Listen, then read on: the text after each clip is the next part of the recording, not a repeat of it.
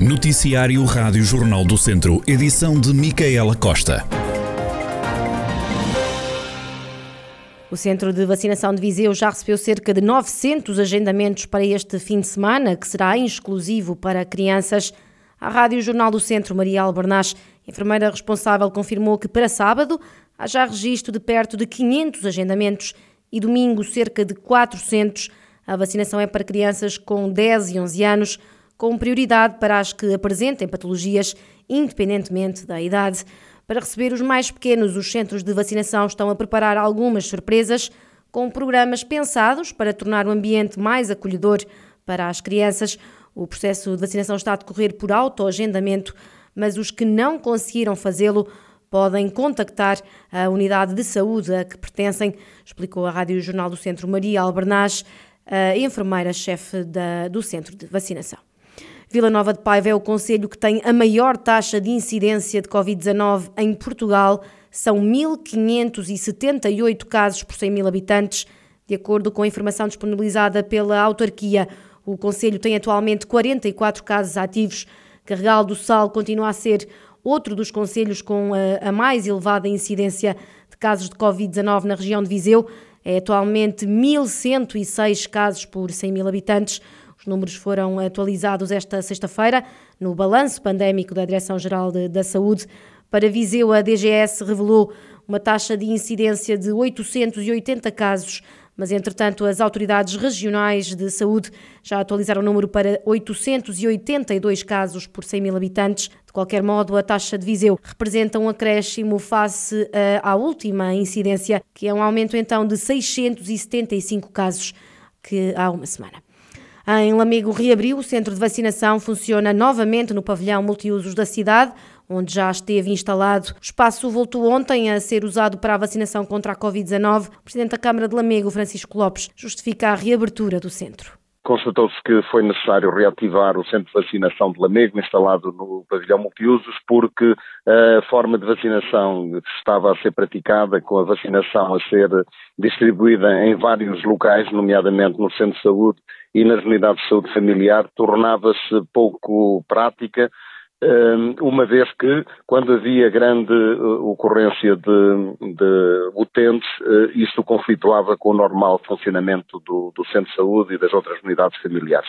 E, e portanto, chegou-se à conclusão de que, para manter um ritmo de vacinação elevado, seria efetivamente necessário reabrir o centro de vacinação específico no centro multiusos e deixar que as unidades de saúde possam continuar eh, a atender os seus eh, utentes normais. O centro de vacinação está agora num espaço mais reduzido, mas continua a poder atender o mesmo número de pessoas. O espaço entrou em funcionamento a tempo da vacinação das crianças.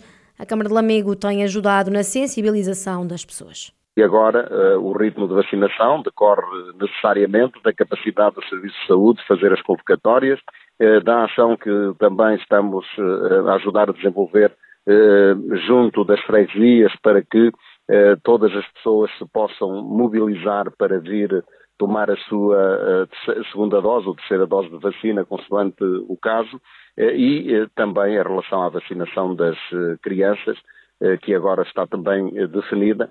estamos a acompanhar com todos os serviços de apoio, mas também com a sensibilização que este, esta temática necessita, dado que todos devemos ser vacinados e mesmo vacinados devemos cumprir as normas de segurança porque podemos continuar a, quer a contrair a doença, quer a transmiti-la a outros. Francisco Lopes, Presidente da Câmara de Lamigo.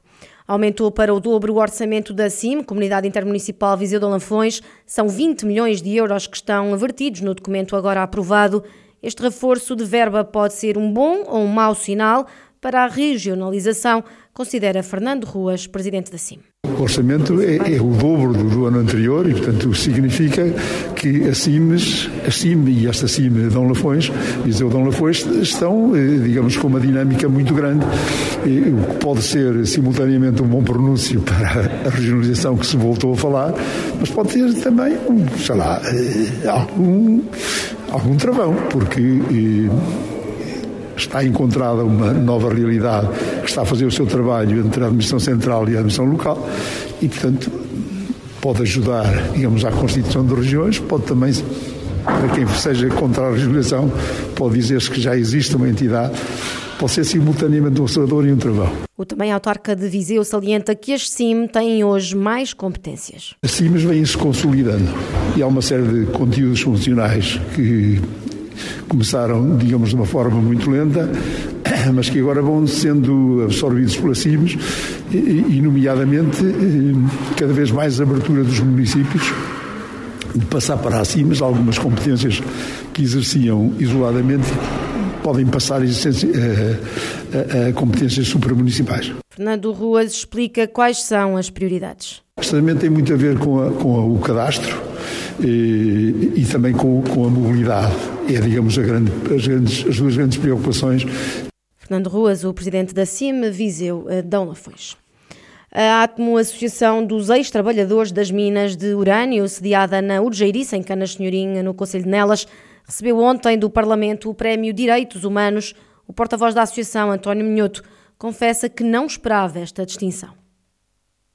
Receber da Casa da Democracia o Prémio de Direitos Humanos quando se comemora o 50 aniversário dos direitos humanos eh, do mundo, não é? Universal, é, é com grande regozijo, é com grande motivação. É uma coisa que a não estava à espera, portanto, o nosso trabalho é baseado na nossa cidadania e nunca na perspectiva de qualquer prémio, mas sim pela forma de estar, pela resolução, pela dedicação, pela solidariedade para com aqueles que precisam eh, da nossa solidariedade e do nosso apoio foi com grande emoção, eh, mas também com grande sentimento, eh, porque ele vem também de uma situação que é, e nós homenageámos também ontem, que foi o desaparecimento de muitos mineiros em virtude da, exposição que eles tiveram às radiações. António Minhoto realça ainda que este prémio acarreta mais responsabilidade na defesa dos direitos humanos. O galardão tem um valor de 25 mil euros o dirigente da Atmo explica onde vai ser investida esta verba. Serão sempre para a defesa de, dos direitos humanos e onde também alertamos, eh, e porque está na ordem do dia os direitos humanos também em Portugal, com a exploração no passado mineira do urânio, mas também com a perspectiva em Portugal da exploração do lítio. E nós dissemos também aqui eh, as comunidades do interior seriam afetadas e os seus direitos humanos seriam golpeados e destruídos.